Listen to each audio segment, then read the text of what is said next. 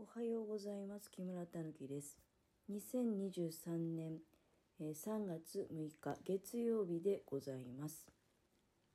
ちょうど今ね、私がいつも行くスーパーからメルマガが来て、でまあ今日の特売品とかね、ずらずらっと出てくるんだけど、ああ、これ今日行かんきゃいけねえなっていう、まあ、ことになりまして、で、まあ、開店と同時に行くよりはね、開店して、まあ、5分ぐらい経った頃に あの、入るのが、一番、じゃあちょっとずれるとね、もうあの、レジが混んじゃって、なかなかね、なんか出てこれなくなっちゃったりっていうこともないとは言えないから、まあでも今日月曜日だからそんなに混まないとは思うけどね。まあもう少しで一喋りしたら、あの、まあ買い物行こうかなと思って、えそんなところでございます。私なんかの場合はさあのテレビも本当に最近テレビ見なくなったね。食事の時いつもつけてたのね。でそれもついにやめて。これはねすごくいいことですね。あのまあもともと食事の時についてるテレビっていうのも録画した何かだったのよ。録画した例えばまあ刑事ドラマとかあとはまあちょっとした楽しみにしてるようなねあのなんとかバラエティーとかあるじゃないですか。なんだけどでそれを食事が終わるとこう一旦中断するわけじゃない。で後片付けとかしたりしてまた続きを見ると。うん。なんかそれよりも食事終わってから落ち着いて見た方がいいんじゃないっていうふうになんとなくねどちらからともなくそうなって食事中テレビはつけないっていうようになってから食事中にあのなんか多少会話もするようになったしね。うん。なのでね食事中はテレビってやっぱりない方がいいんだなって思いました。うん、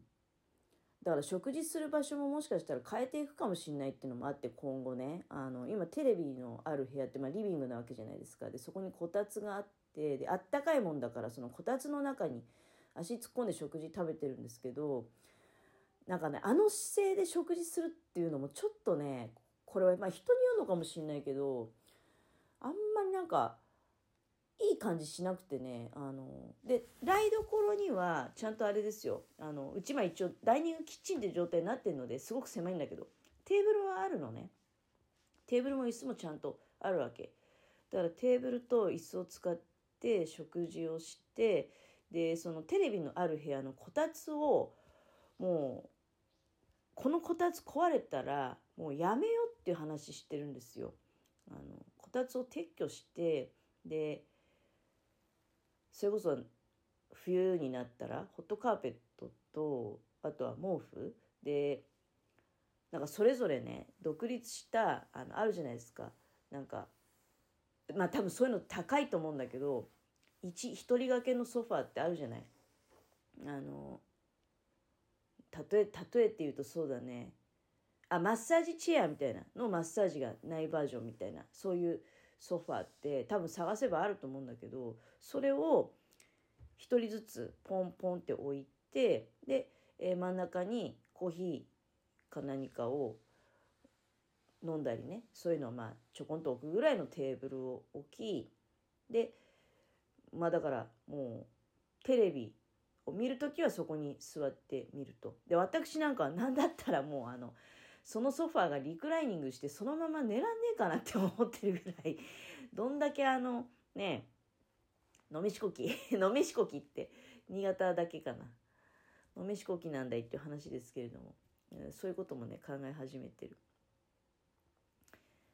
えー何の話しようとしたんだっけかな。あそうそうそう。トイレにさあのなんていうの、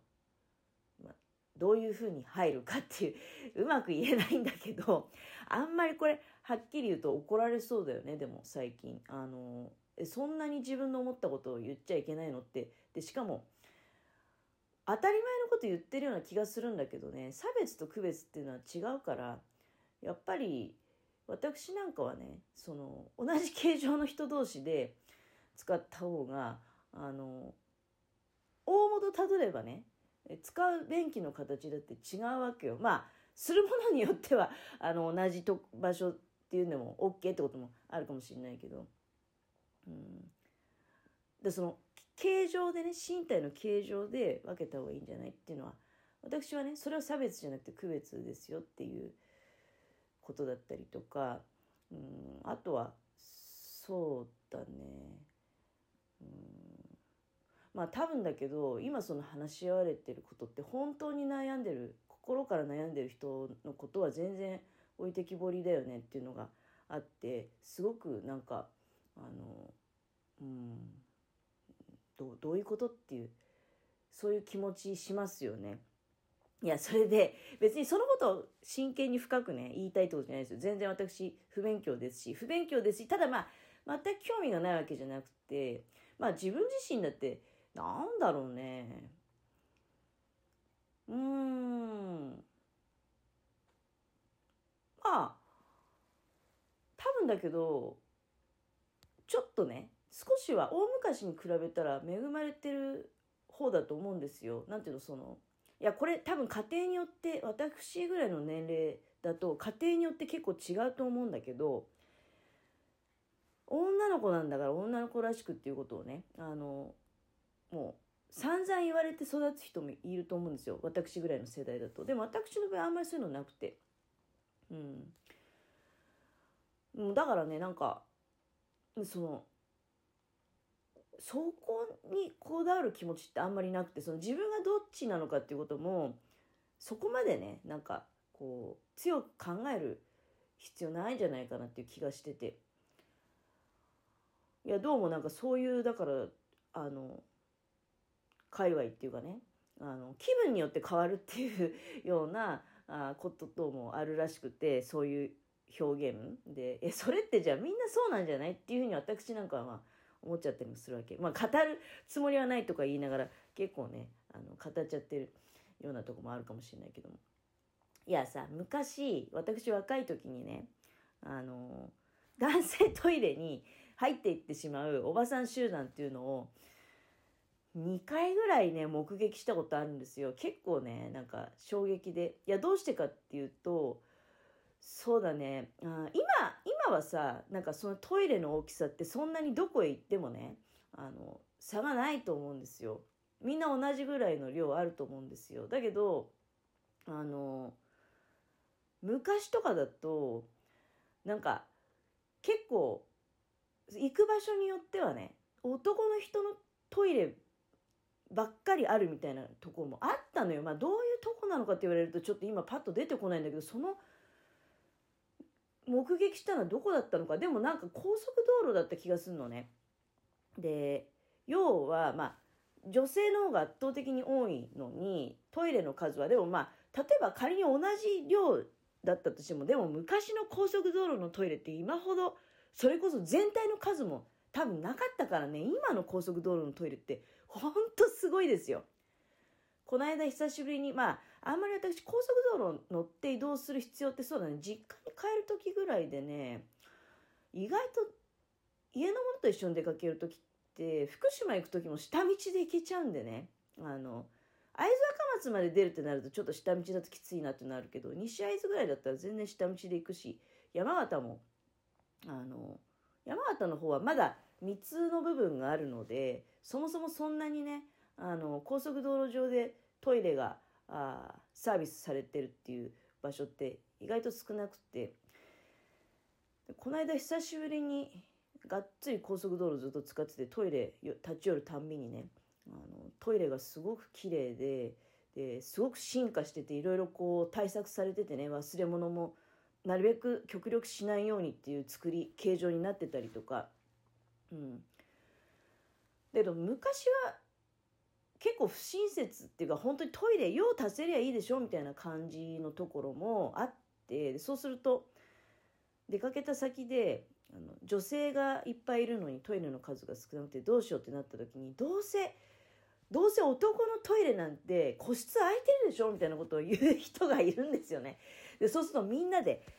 もうじゃあそっちも行っちゃうよみたいな感じでね行ってしまうんですよ。もう恐ろしいおばさんパワーですよね。いや今の私ぐらいの年代の人よりもちょっと上なのかなでもあれ見た時に。いやなかなか非常識な人たちだなと思って。そういう時の遭遇しちゃった男の人ってどういう気持ちになるんだろうね。嬉しくはないと思いますよ。あのおばさんだから嬉しくないってことじゃなくてやっぱりあれじゃないの？えー、どどどうしてここって男子トイレなんだけどっていう話になるんじゃないかと思うんですよそれこそだから入れなくなっちゃうとかね。うん。いや、だそれがだから、なんていうの、今議論されてるのって、まああんまりこういう話ってね、しない方がいいのって結構ね、なんか怒られちゃうみたいな、謝らなきゃいけないみたいな状況に追い込まれてしまってる有名人の方もいらっしゃるみたいで、まあ、私全然有名じゃない、有名じゃないけど、これは一応さ、誰でも聞けるように発信してるなんていうのその、会員制じゃないからね、あの、お友達になった人だけ聞けるっていうシステムじゃないから、配信してしまう以上、別に誰でも聞くことはできるわけで、そういった中で、あんまりね、むやみやたらと発言すると、いや、お前謝ってくださいよみたいなことになってしまうと、ちょっとね、あの、ま、嫌ですからね。嫌ですから、別に、あの、なんだろうな、自分が思ってることだから、間違ってること言ってるって思ってるわけじゃないでしょ？なのに謝れって言われて謝らされるっていうのは、やっぱり